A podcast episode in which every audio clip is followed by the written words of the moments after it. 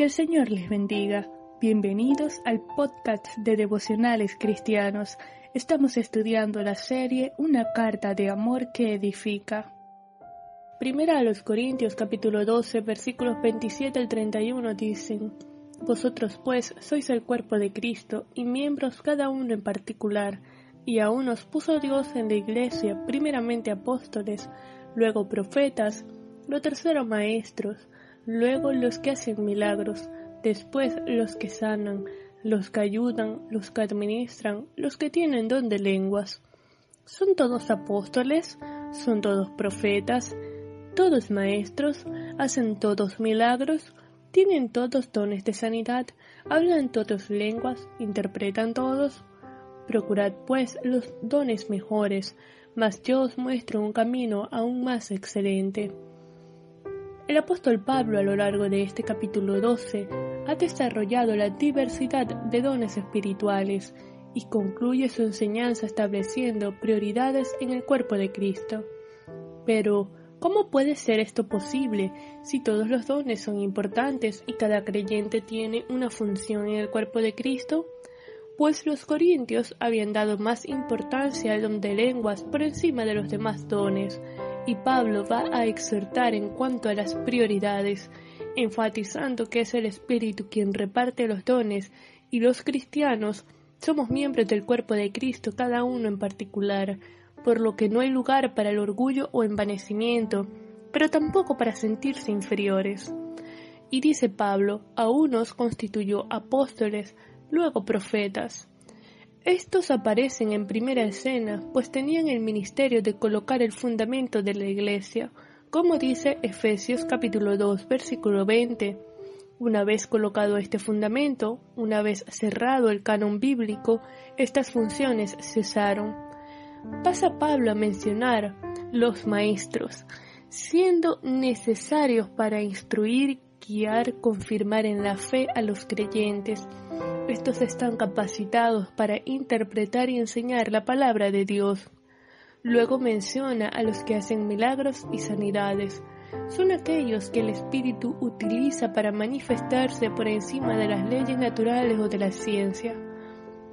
Es importante comprender que esto ocurre por la soberana voluntad de Dios bajo la guía y poder del Espíritu, pues en hechos se relatan sanidades que el Espíritu obró a través de los apóstoles, pero Pablo, por ejemplo, no pudo quitar su aguijón ni sanar a Timoteo, a quien amaba como hijo en la fe.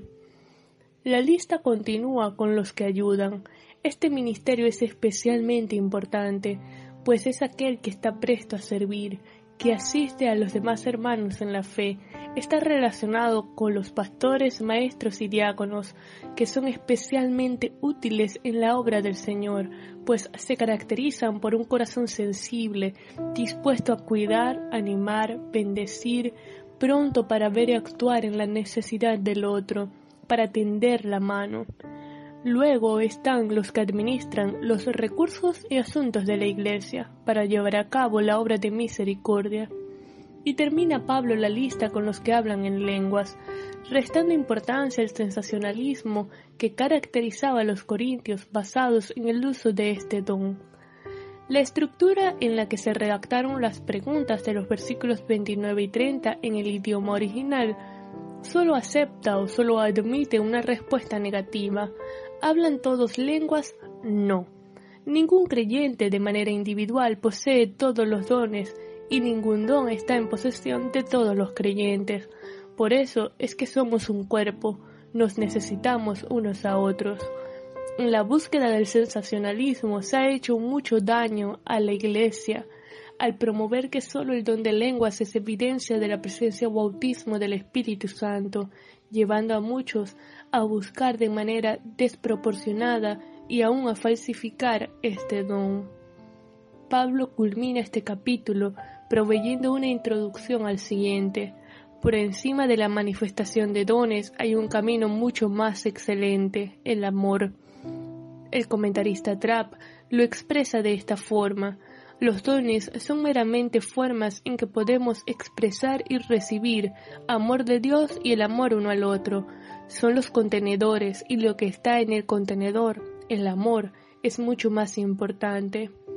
El Espíritu reparte los dones como quiere y en el orden de prioridades establecido en el cuerpo de Cristo, los primeros, los más importantes o mejores dones son aquellos que promueven el servicio a los hermanos, no el protagonismo o espectáculo, no las rivalidades o competencias, sino donde existe mutua edificación en amor. Vamos a orar. Señor, te damos gracias por tu amor, bondad y misericordia. Gracias, Padre, por tu gracia. Gracias porque el Espíritu repartió dones a tu iglesia como Él quiso. Ayúdanos a ejercitar los dones que tú nos has otorgado para tu gloria y tu honra y para la edificación en amor de tu iglesia. En el nombre de Jesús. Amén.